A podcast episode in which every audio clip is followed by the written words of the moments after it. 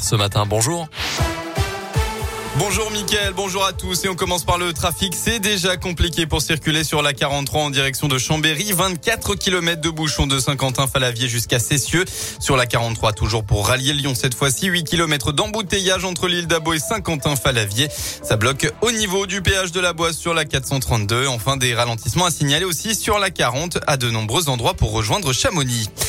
À la une, la perpétuité, c'est la peine qu'on a pris en perdant Maëlys. Réaction de Jennifer des Arrojo, la maman de la fillette, satisfaite de la condamnation de Nordal Lelandais. Il a hier écopé de la réclusion criminelle à perpétuité assortie d'une période de sûreté de 22 ans. Il a été reconnu coupable de l'ensemble des faits qui lui étaient reprochés. L'enlèvement, la séquestration et le meurtre de la petite Maëlys en 2017 à Pont de Beauvoisin en Isère. Coupable aussi des agressions sexuelles sur deux petites cousines et détention d'images pédopornographiques. Un soulagement pour le papa de Maëlys, Joachim Dea Orojo. Oui, il y a plus de 4 ans qu'on attendait ce moment, ce jour.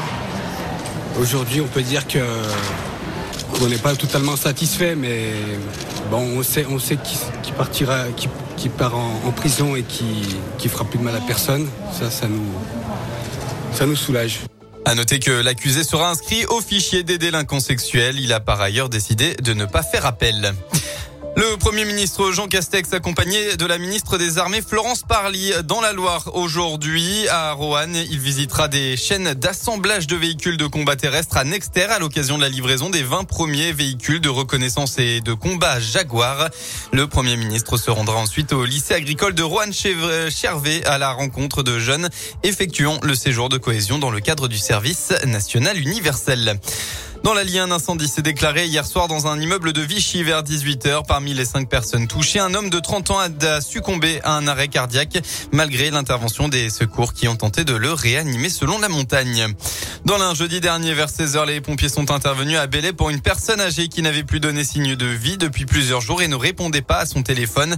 Le courrier s'entassait dans la boîte aux lettres, ce qui a alerté son voisin qui avait l'habitude de lui faire ses courses. Après intervention, la dame âgée de 90 ans a été retrouvée décédée. On passe au sport. En top 14 rugby, une rencontre pour l'espoir. L'ASM Clermont se déplace sur la pelouse de La Rochelle.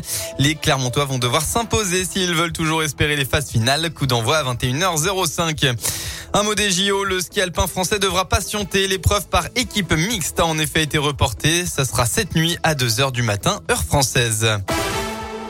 La météo de votre journée dans la région, ce sont de très belles éclaircies qu'on va retrouver cet après-midi. Le temps sera ensoleillé. En revanche, baisse du mercure d'une dizaine de degrés par rapport à hier. Il fera au maximum euh, de votre samedi entre 7 et 10 degrés. Belle journée à vous à l'écoute de Radioscope.